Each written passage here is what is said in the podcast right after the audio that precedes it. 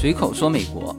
那么这一期呢，我们聊埃隆·马斯克。呃，其实关于特斯拉呢，我在二零一八年十月份的时候，呃，就接连说了三期节目。呃，我特地还回头看了一下，二零一八年十月份的时候，呃，这三期的内容，呃，在我们随口说美国就喜马拉雅上的是第二百三十八期、第二百三十九期和第二百四十期，啊，分别是。美国汽车进入特斯拉时代啊，关于特斯拉的那些争议，过去与现在啊，迈入电动汽车时代，中国还差美国半步。呃，当时二零一八年十月份，为什么说那三期节目呢？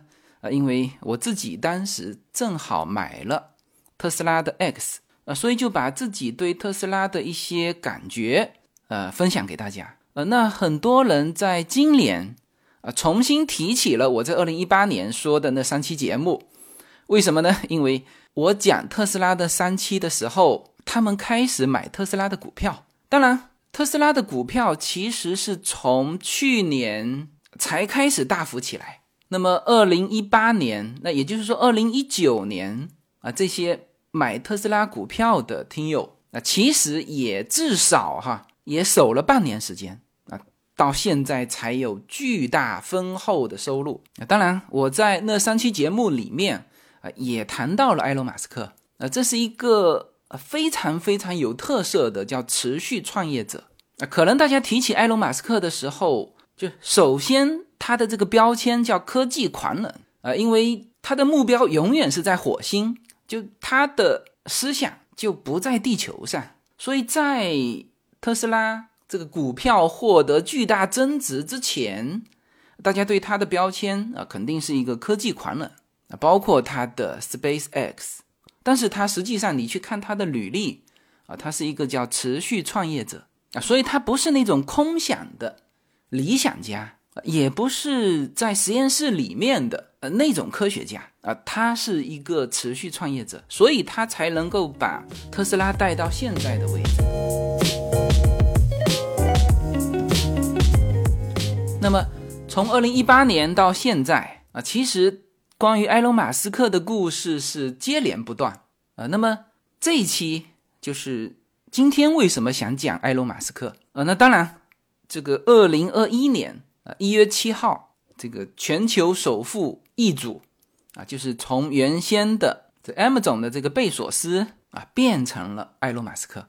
当然这几天特斯拉的股价上上下下哈。因为原先它超过的时候就差一，就特斯拉现在的股价啊，本身当然波动也都蛮大，然后这个这几块钱，可能他们之间的这个这个世界首富的这个位置就会互相更替。呃，那这个话题应该这一阵子，呃，就国内的朋友呢，包括美国的朋友也都比较熟悉。呃，那实际上我想讲这一期。呃，还不是想讲说哦，他变成了世界首富，呃，而是这几天我跟叶子在聊这个共和党和民主党的这个这个对这个世界的看法的时候啊，就是当我们聊到说这个世界叫两极分化啊，那现在其实两极分化的是非常明显啊，中国也一样哈，美国也一样，呃，包括今天我还在和一个朋友在也在聊这个事情。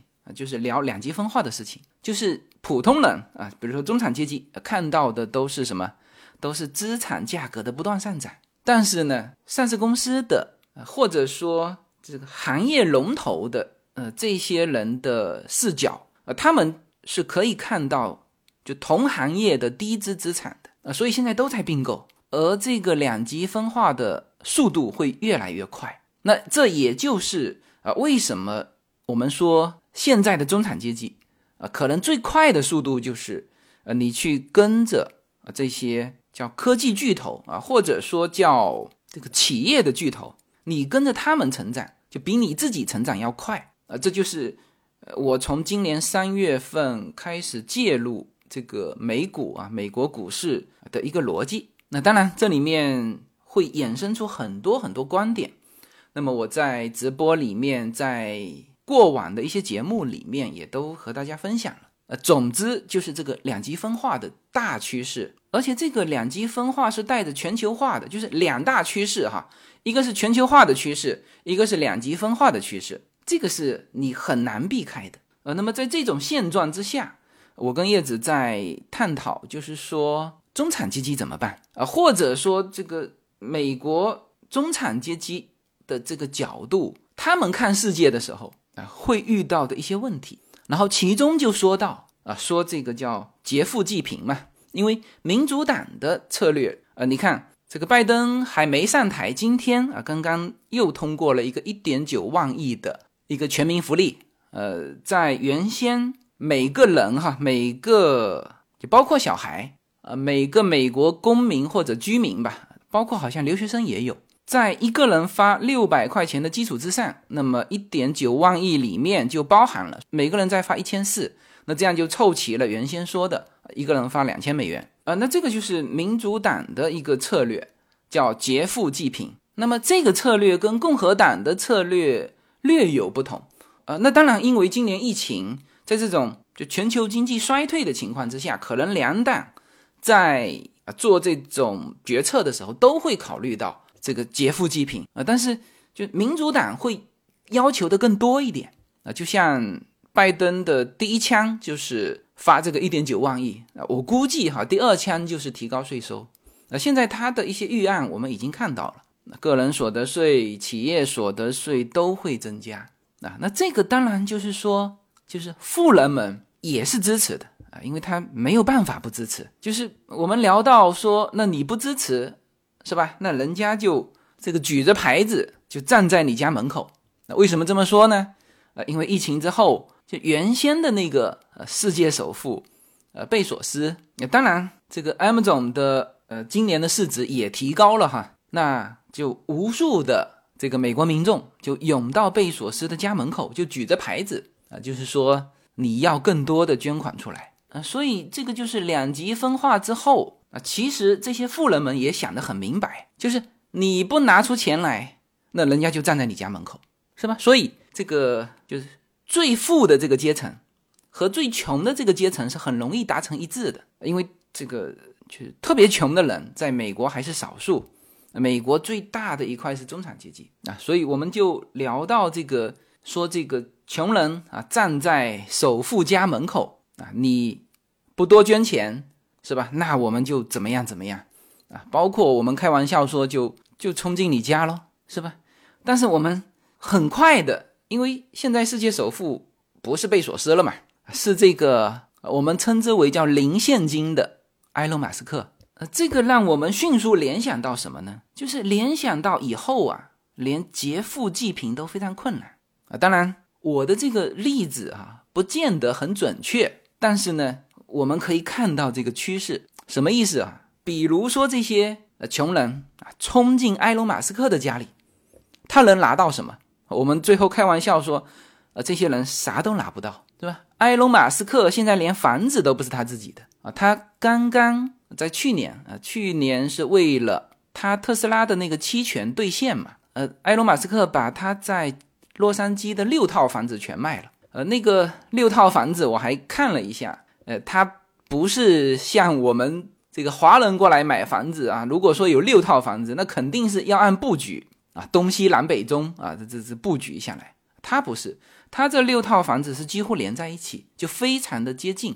你去看那个地图，那现在它的那个最重要的，呃，就是主主房啊，是被那个丁磊买下了啊，对，就是那个网易的那个创始人啊，丁磊，华人哈，呃，卖的价格还不错，嗯，马斯克是二零一二年是一千七百万买的。呃，卖给丁磊是两千九百万，这房子都升值了哈。啊，其实他所谓的六套房子，也就是那个主房还不错啊，剩下的说写的是叫五套，其余五套豪宅哈。我看了一下，呃，这个就是普通的房子，是吧？当时他为了凑钱啊，他没有现金，他的钱是一直投在公司里的啊。他为了这个凑钱。买他的那个期权，因为因为他那个期权到了一定的年限哈，你要么你在这个时间之前行权啊，那当然是有赚钱，但是他现金流没了啊，所以他当时是是在去年，但是一度还呃引发了这个各大媒体呃也算是个新闻吧，就是啊，特别是我们南加州这一块嗯，然后他卖完的钱就全部买了他特斯拉的期权。那么他现在这位世界首富，他是不是首富呢？是。那按照股票价值一折算，啊，他的确是世界首富。那当然，这个是串的有点快哈。那这个也跟贝索斯他前几年离婚啊，分了四分之一的资产给他老婆有关系。也就是说，所以有人说，这个如果贝索斯不离婚，那埃隆·马斯克可能现在还没赶上。啊，但不管怎么说啊，他现在是世界首富。但是这位世界首富房子不是自己的，对吧？现金。他就没现金，所有的钱都在他的企业里面，对吧？特斯拉，当然这连续五个季度啊是叫盈利啊，但这个盈利也没有盈利很多啊，可能比上他之前累计的亏损还没有这个整体扭亏为盈回来啊，所以我们就在开玩笑嘛，就是说现在的这个呃世界首富啊，就是埃隆·马斯克是特别典型。我不知道以后会不会都这样啊？就是说，他赚钱还真的是为了他的事业，那为了他的那个梦想。你看，特斯拉不断在投入，那还有他的 Space X 啊，前一阵子这个火箭回收的时候又爆了一个啊。那当然这个也没什么啊，因为原先你的火箭上去，它这个其实是叫火箭回收嘛，就回收回来我还能用，但是以前。你这个火箭发射的成本就发出去就毁掉了啊，当然是要回收回来，但是那个回收回来是为了这个技术不被别人拿走，是吧？但是它现在回收回来，那直接是可以用的，里面再填充一些呃油啊，就可以再发射了。但是呃，不管怎么说啊，总是磕磕碰碰。你听到埃隆·马斯克的信息，就是要么他大嘴巴乱说话，然后股价上上下下，要么就是什么火箭回收又爆了。啊，就总是这种，但是呢，啊，我们提到这个世界首富哈，很羡慕。那普通人嘛，无非是羡慕两件事情：第一，有钱，但是这个钱你是要可以用的钱啊，是吧？那埃隆·马斯克，我们当然不能准确的说他口袋里一分钱没有啊，但是呢，应该说他的叫净现金，就个人而言，你就算冲进去把他绑架了，绑架了这位世界首富，然后他说行。那我要卖掉股票才能给你赎金，是吧？那为什么卖股票？那这个就事情就搞大了嘛。你说在这个什么警方不知情的情况下啊，绑他一票给点钱，这个他现在做不到，就没有多少现金啊。这是一。第二呢，普通人羡慕他就是享受嘛，世界首富是吧？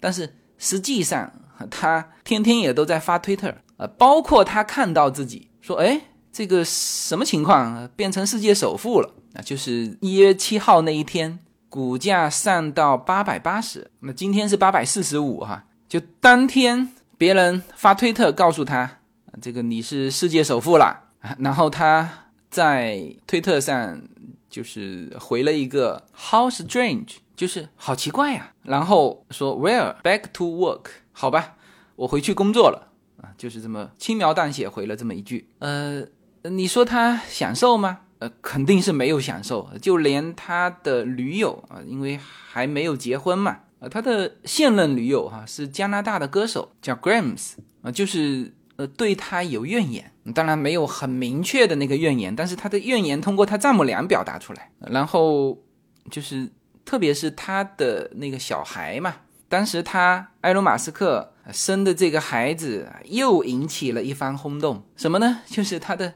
小孩的名字起得非常古怪，嗯，他老婆就是他的女友哈，当然和埃隆·马斯克是同类人了，这个也是，就是看上去他的装束就很赛博朋克，比他小十七岁哈啊，所以他们两个，就埃隆·马斯克是说这个名字是他驴友起的，我们说他老婆吧，这驴友怪怪的，说是他老婆起的，这个名字呢，这个他的 first name 啊，基本上你如果。呃，对于埃隆·马斯克不了解或者你不知道这个典故，你是你是读不出这个名字的，因为它里面有一个字是那个 A E 合在一起的那个字，你肯定读不出来。呃，当然，last name 是 Musk 啊，就是埃隆·马斯克的姓啊。那前面的 first name 你是读不出来的。呃，我们来这个具体怎么读哈？我们来听一下埃隆·马斯克自己是怎么读他儿子的名字的哈。How do you say the name? 那主持人问说：“你孩子的名字怎么读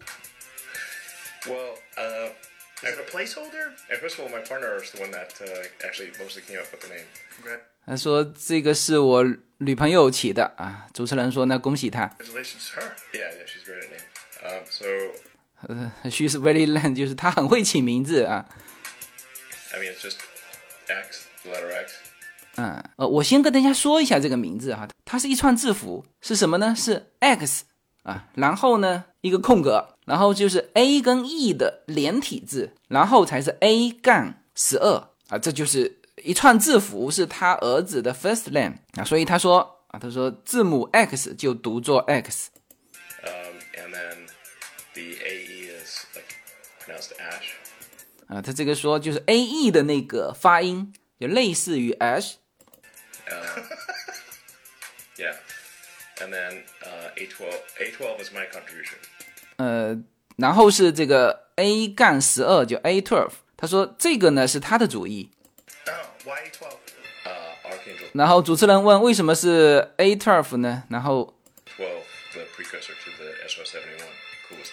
呃，他说这个是根据一个飞机啊，他说这是有史以来最帅的飞机。agree with you. I don't know. I'm not familiar with it. I know what, What? You don't know SR71 that? is. Yeah, yeah. Yeah, I know what that is. So But the, 所有人所有人都这个不不理解他的这个名字啊。 anyone came from a CIA program. 呃，这个是 S R seven one，就是呃这是一个飞机嘛。 uh, called called Archangel. oh, It's the Archangel project. oh, And the Archangel 12. oh, wow, what a dope looking plane. Yeah. 对，这个飞机是飞得极快的飞机 啊。曾经这个飞机我也看过其他资料哈，就是说这个飞机呢，就最大的优势就是它飞得快啊，它的攻击性就你打是打不着它的。那它攻击呢，它也不是那么强大的攻击性，但是呃，它打得着你啊，这就很可怕了。Oh, okay, I got it. Yeah, yeah. Well, as a person who's uh, very much into uh, aerial travel, as you are, that's uh, perfect. 他说，呃，他说这个主持人说，那对于这个很喜欢飞行旅行的人来说，呃，应该会很喜欢这个名字哈。OK，那么这个就是他儿子的名字，那么正确的读法就是 X H A turf，那就是这个杠也不读出来，就是这么读的。呃，这也只有这个像这种叫科技狂人，再加上那个赛博朋克的这个驴友。啊，才能够起得出这个名字。那当然，这个名字到现在为止还没上户口哈、就是他他在加州打印不出来啊，就是你就是根据加州的法令，像这个 H 就是 A A E 合在一起的这个字，那人家是啊起名字的时候是没有这个字符的，啊，包括这个什么数字也是不行的啊，所以他小孩现在在加州还没有上，还没有上这个身份。那当然，这个以后我估计啊，跟加州也没啥关系了，因为埃隆·马斯克在这一次就开工的这个问题上，跟加州政府就吵起来。就是嗯，疫情期间，加州不是不允许这个工厂开工嘛？那他说，那我坚持要开工。那当然，后面通过打官司，他开工了，但是这个埃隆·马斯克跟加州政府啊，应该说跟民主党的这个理念不合，是不断的积累，积累到现在，所以他现在呃搬家搬到德州去了，所以以后他孩子的户口是不是上在加州都不见得。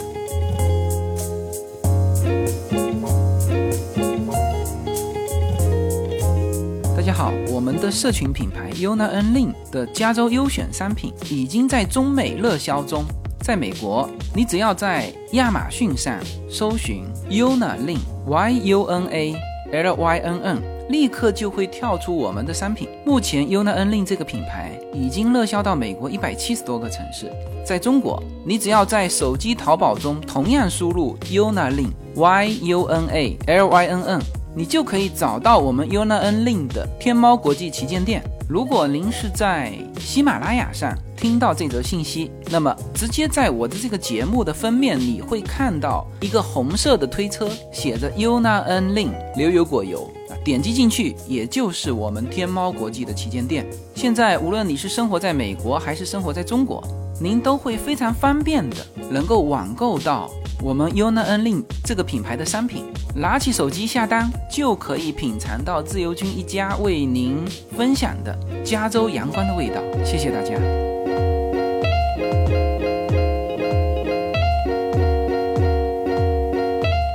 所以就是这么样一个人，一个就是把孩子的名字取成一串字符的科技狂人，和一位没有现金的世界首富，是吧？所以我跟叶子说，就是以后穷人啊，说要造反，说我们劫富济贫吧，这个不像以前啊，这个农民拿起这个冷兵器啊，冲进这个富翁家里，那就呃家产瓜分了。那你像埃隆·马斯克这种世界首富，你怎么瓜分？你冲到他家也拿不到东西，你怎么瓜分他的资产？他的资产现在说难听一点。叫做负资产啊，当然有人说，那他股票不是很值钱吗？把他股票分了呀，呃，你要分他的股票，这个就是一套体系了，就不是说冲进他家抢了多少几万现金啊，就比较简单嘛，是吧？你说他的股票要通过法律程序分到啊这些穷人身上啊，这当然是一个手续上的问题啊。你说那行，我们就通过法律程序啊，我就把他这个。股票给分了，那不是穷人也能够劫富济贫吗？你别忘记了，他的股票现在还值八百多块钱，是因为什么？是因为他这个人在，是因为他掌控着特斯拉，所以他这个股票才值八百多块钱。你说哪一天说埃隆·马斯克离开特斯拉，你看这个股票值多少钱？那所以我这几天是呃，今天啊，严格的说是今天，我在我们的。会员群里面啊贴了一张这个就我自己的股票信息栏哈，里面有三只股票，呃实际上是基金嘛，是纳斯达克的做空的三只基金啊，一个是正常做空，一个是两倍做空，一个是三倍做空。今天这三只票三个基金那开始上涨，什么意思啊？有些人说，哎，这个怎么持续下跌到现在？谁会持有这种基金啊？这个基金是。用来看分项的，不是用来买的。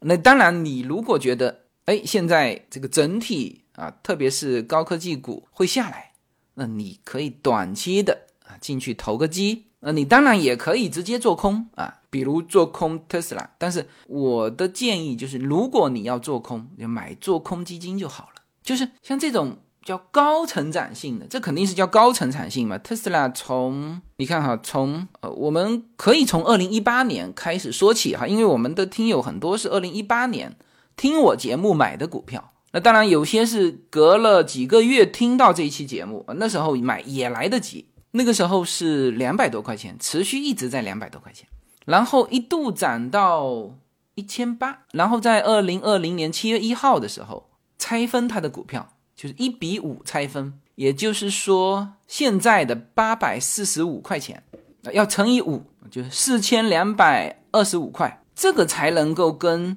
二零一八年我讲特斯拉那三期节目的时候的两百多块钱去对应。那也就是说涨了二十倍。那么这二十倍几乎都是在二零一九年、二零二零年，主要是今年涨起来的啊。所以我们说二零二零年啊，其实大家都过得。不好，啊不管是普通人还是政治人物，是吧？疫情嘛，不管是中国还是美国，这个疫情这么严重，那政治人物的日子都不好过。然后这个企业是吧，停工、停产、停销售，啊，各家企业都不好过。那当然，呃，有一些像 M 总这种就线上的，那是股价与销售双双高涨啊，这个是啊，这个是有啊。但是应该说，二零二零年就是我们。就迅速的扫一眼，发现埃隆·马斯克是最得意的，呃，得意是收益的益哈。就比如说，呃，中美矛盾啊，两大国之间这个互相搞来搞去啊，但是呢，这个埃隆·马斯克是唯一一个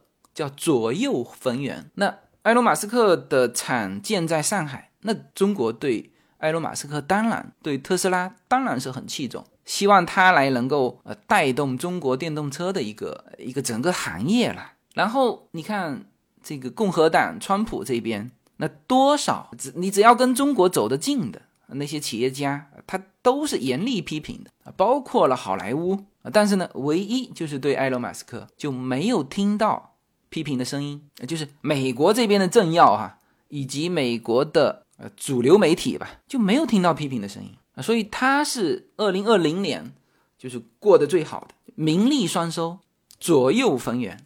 那么这个就是这个我跟叶子突然间这个通过这个点啊，我们发觉整个世界啊和以前是不一样了啊！你就拿现在的这个世界首富埃隆·马斯克举例子，就你要说打土豪分田地，说冲进他家这个瓜分资产，你这个穷人啊，或者说普通人啊，或者说社会大众啊，你都很难做得到。一方面，你实际上没有办法做到叫做均贫富啊。另外一方面呢，呃，这些叫金融寡头、科技巨头啊、企业龙头啊这些巨头们，他们的财富又是在不断增长。也就是说，这个全球贫富分化的这个速度越来越快啊。所以这个时候我们要想，这个世界是不是和以前不一样了？而我们该怎么办？那这个是呃，我想很多无论是美国的中产阶级还是中国的中产阶级，呃，都焦虑的地方。呃，那我们社群正好是中美两边都有。那我们自己家庭是生活在美国嘛？那我们身边的朋友啊，也都是美国的中产阶级，啊，甚至可能比中产阶级还好一点。那么近期叫做股市上涨，这个房价每天都在飙升。我们这个周边的度假屋啊。这个价格全部翻番了啊！现在是有一句话叫做“什么样的房子都卖得出去”。那这种信息不断的回头，对于美国的中产阶级来说啊，其实焦虑感也是很深的哈。而这种焦虑感的感觉和社群里面生活在中国的这个听友们。所反映出来的焦虑感是一样的，呃，那可能有人会说，哎，那这个美国政府不是发钱吗？啊，其实对于中产阶级来说啊，这个发钱这件事情其实是没有太大感觉的，是吧？你这个参众两院商量了半天，最后给每个家庭发几千美元，就如果说今年投资的不对，或者说没有去买美股的，这个资产缩水的。价值远远超过你这几千美元啊！所以今天我还和朋友聊天，就是说，因为这个大趋势，我们先要把它看清楚嘛。什么呢？第一啊，我跟我那个朋友说，就是现在这种情况啊，你的资产得在场内，就是什么意思呢？就是说你别现金捂在手上，你的资产要在场内。比如说你买了房子，哎，或者说买了股票，就你得入场啊，不入场。那就贬值了，那这是一个。第二呢，这个趋势还还是一个长期趋势，还不是短期的。比如说特斯拉的股票，是吧？我们从埃隆·马斯克的这个他的财富，他的财富的增值，你就可以看得出来，是吧？特斯拉是二零一零年的时候是十七美元上市的，呃，到了拆分之前就已经涨了八十五倍啊，拆分之后现在又涨了好几倍。它是好像是一千八拆分的吧，一千九拆分的，那现在是四千三，那又是二点几倍，然后不断的传出说，哎呦，这个其实，在特斯拉好像是股票超过七百的时候，我印象很深，就是还没拆分之前，从两百多涨到是三百多还是七百多，那个时候埃隆马斯克不是发推嘛，就是说，哎呦，他说我们的股价太高了。结果他说完之后，特斯拉的股票是应声而落。嗯，当然你这个阴谋论，你可以说他这个趁机抄底，其实他根本没有资金抄底，他能够凑齐钱把他那个期权兑现了就不错了，还在买 还在卖房子呢，是吧？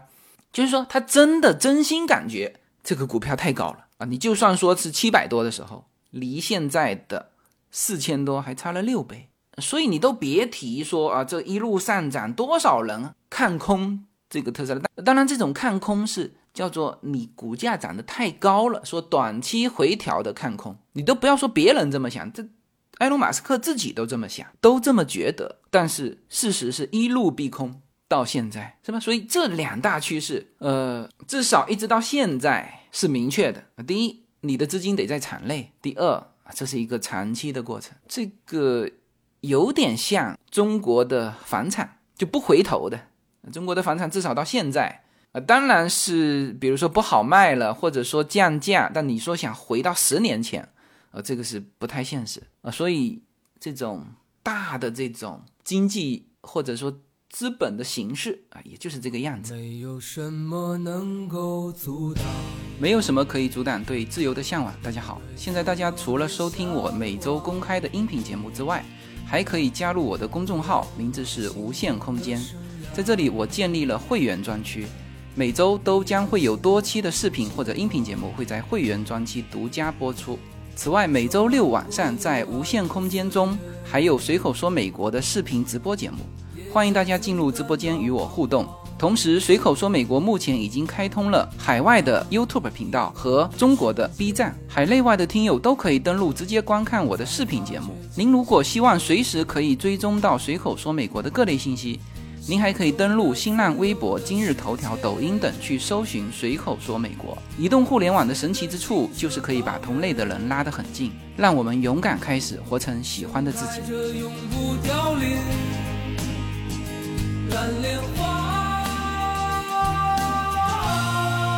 我们很快再回顾一下埃隆·马斯克成为世界首富的啊这个过程。你看，那当然他是就成为富翁是成的很早，就不是像嗯有些一直在创业然后卖梦想，呃他是持续创业者。呃他的第一个项目就是做一个为新闻机构开发的在线出版软件，叫 Zip2。就在一九九九年的时候，呃这家公司呢他就把它卖了。啊，得到的现金是多少呢？是三点零七亿美元和三千四百万美元的股票期权。也就是说，埃隆·马斯克，他是一九七一年的，他是七零后哈，这个世界首富七零后了。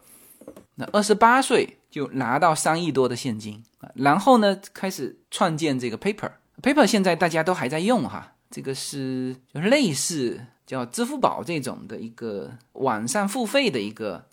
一个软件，当然我是不常用，因为信用卡支付其实美国还算方便哈。那 PayPal 现在也不是埃隆·马斯克的了，就他创建三年之后，又以十五亿美元又卖了，卖给了 eBay。那也就是说，呃，他三十一岁的时候，呃，至少手上有第二次呃变现的这个十五亿美元，呃，然后啊，他就开始不断的投入啊，等于是。两次创业，呃，这个变现的钱，成为了他开始真正为自己理想，或者说是现在应该说大部分的人不是那种对他挑刺儿的那种，大部分的人认可他确实是在为人类的进步，呃，至少在努力工作啊，所以才有这个非常也是很好玩。那实际上呢，又有一点就是反差式的搞笑的那种效果的是什么呢？是。埃隆·马斯克在一次采访当中说：“呃，他说他很少回家，最近他小孩出生没多久嘛，呃，他说他很少回家，他说他也暂时照顾不到他孩子。然后呢，就跟主持人说，他说他常常是睡在这个公司的沙发上。然后我也看到那个沙发了哈，那个沙发确实很窄，就不是属于那种舒服的沙发，就坐的很很宽敞的那种沙发，很窄，就目测哈。”就那种沙发，就是一个亚洲人躺在上面，它的宽度都不够的那种。好，那么这个埃隆·马斯克的粉丝们看到就干嘛呢？就集资给他买了一个沙发床。呃，那个沙发床我也看到了。那这个沙发床当然是豪华啊。这个粉丝们的心思还很细密，就是说沙发床的颜色和他原来那个很窄的沙发的颜色是一样的，呃，可能更好的搭配吧。但是把它抽出来就是一张沙发床，是吧？当时埃隆·马斯克就算不是世界首富，那也是亿万富翁。那而他的粉丝那都是普通人啊，大家还要集资啊给他买沙发啊，这个是一个很有反差的一个一个故事啊，这还不是段子。那么不管怎么说哈，那他确实是投入了所有的资金精力啊，做了一系列的公司。那现在大家比较熟悉的是特斯拉，那实际上他还有几家公司。那另外一个大家比较熟悉的就是这个 SpaceX 啊，这个可以重复回收火箭的那个，就偶尔也爆掉的那个那个公司。那么这个公司是拿来干嘛的？呃，为了实现它火星梦的第一步，就是你人总得到火星吧，是吧？那这是第一步啊，可以源源不断的把人送到火星上去。但是到了火星怎么办呢？啊，所以它还在做一系列的啊，比如说新能源。啊，比如说在火星上怎么这个叫能源的循环？那么，那么其中另外一家做能源的，就做太阳能的，叫 Solar City 啊。这家公司的产品我们也在用哈。我们家是就除了 Space X 跟我们现在暂时没什么关系之外，那其实你看我们家的太阳能板 Solar City 的这个太阳能板，然后这个太阳能发的电啊，就充到我们家的特斯拉 X 啊。然后我们一直在等它的那个叫超回路列车的那个项目。呃，这个项目是埃隆·马斯克二零一三年就提出来的。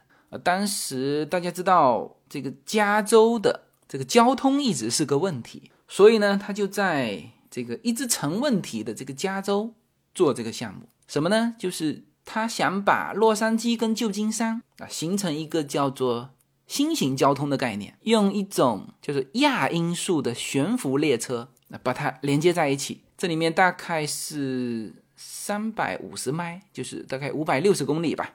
那么用它的速度，就是从旧金山到洛杉矶半个小时。那这个速度是比飞机还快呀，叫比商用飞机还快，还不是小飞机。小飞机的速度大概是呃正常民航的速度的一半还不到。小飞机飞得慢，就是我们的私人飞机啊飞得慢。那这种速度是极快的，它实际上是用一个局部真空的一个管道。是有连接，呃，两个点还是四个点？但是这些连接点是悬浮状态的，就直接把你砰，就像大炮一样，从洛杉矶把你打到旧金山去。然后就我为什么说我们一直在等这个呢？它是跟这个特斯拉的车子是有关的。是什么呢？就是它会在城市的啊很多地方像建这个地铁站一样，但是这个地铁站呢，不是你人走下去，是你特斯拉的车子开下去啊，它会通过。就我们的高铁，大家都很熟悉了哈，就是我们的高铁是人上这个火车吧，这这个这个高铁，它是车子直接开上去，然后把你锁定在它的这个轨道上网，砰，一个炮弹把你打出去，打到旧金山去，那还只有它的特斯拉的这个车子能上得去啊，这这个半个小时时间内，你还可以充电，还可以就各种 WiFi 啊。还能够享受它的那个不能说超音速，它叫亚音速，就是比商用飞机还快的啊，每小时达到一千多公里的啊这种这种速度，他正在做这个。然后呃，就是如果有人啊对这个项目觉得这个是不是开玩笑啊，那你翻回头看它前面两个项目吧，是吧？火箭的回收和特斯拉和太阳能，它实际上太阳能是一个体系啊，嗯。我两年半之前，就二零一八年的时候，是非常详细的说过。就是当时我觉得，就是其他的车企开始做电动车的时候，这个布这个充电桩啊，可能会是一个瓶颈。那当然，这个在中国是没有这个问题哈，因为中国是由电网系统来牵头来做，然后所有的电动车都可以用。而在美国，那你很多情况下是一个企业一个企业自己做。就像那个法拉利当时呃提出来说，呃第二年要建八百个，那事实上特斯拉那时候已经有两万个，是吧？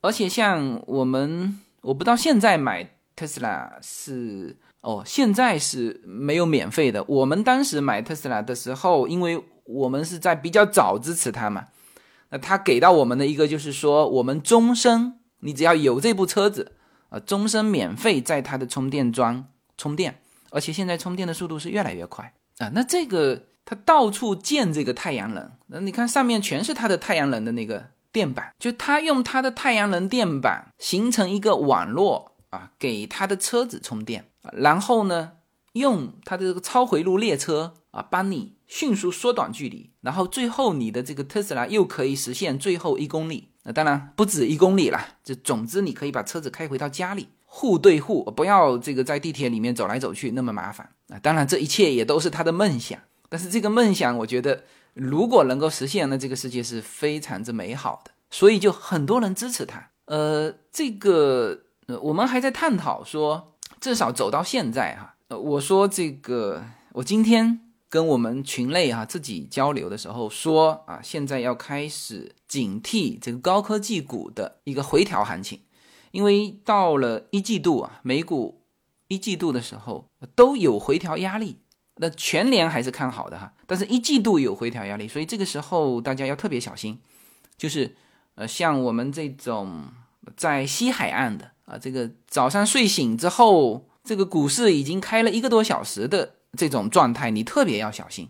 为什么呢？因为有的时候就是开盘跌，等你早上七点醒来，美国股市已经运行了半个小时了。这半个小时，如果说它那种获利回吐，都是那种急跌行情，就你要特别小心，就是你就不能说什么七点半再起床啊，至少六点半起床稍微看一看，再去睡啊，就是要要警惕。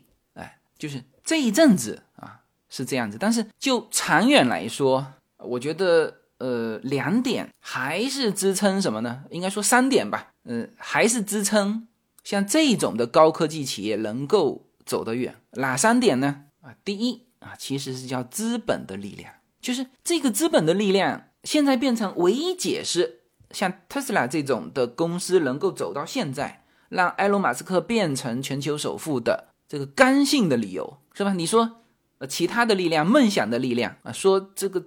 拯救人类的力量，呃，这些都不如这个资本投入，呃，来的呃更加实际，是吧？就是你，你可以对特斯拉有，或者说对埃隆·马斯克有各种看法，他的公司经营这个甚至还没有整体扭亏为盈啊，还是一个亏损公司。你拿到他的车子啊，这个车子的的内饰是塑料的啊，这个我我买完特斯拉就很多人问我嘛。这个，因为大家好像对那个特斯拉 X 又就更更关注，那我买的正好又是这个，就是那个欧翼门啊。大家，我到目前为止看到的唯一在街上开的啊有欧翼门的，我们说普通的车子吧，呃，不是说那种概念车哈，就就是特斯拉 X。所以很多人就一直问我，然后我呢特别给他们这个提醒。就是说，你忽略它的内饰，你就感受开起来的感觉。就是它的那个内饰是没法看的，就塑料。当然，呃，中国这一点还做的不错，就是说，因为呃，特斯拉 X 在中国算是高端车嘛，那它会加加一些钱啊，就是会把内饰搞得特别好。而美国的呃，好像对于这种车的内饰的改装，嗯，不多啊。我们看到的所有的都是那种内饰，就没有说把车子里面内饰搞得很豪华的。就是你看到他的车子的时候会非常失望。就是你如果只看它的内饰，是吧？尽管有诸多问题，但是呢，资金支持啊，各种的就敢于先是敢于冒风险的资金，然后现在当然他进入了。这个标普五百指数，那这个叫做我当时他在进入标普五百指数之前，我就说了，我说这个这个时候是最稳的，因为什么呢？因为基金经理有纪律的，就你进入了标普五百，你就必须买，再贵也得买，是吧？也就是说，资本的力量选择了特斯拉，而而且这种资本的力量还不是那种投机资本，它这么庞大的一个一个盘子，现在。进入这个体系之后，是各种养老金、各种基金都进入的一个啊，就是它它绝对不是投机啊，也就是说，真的所有的资金是看好埃隆·马斯克的啊，这个是一，就是资本的力量。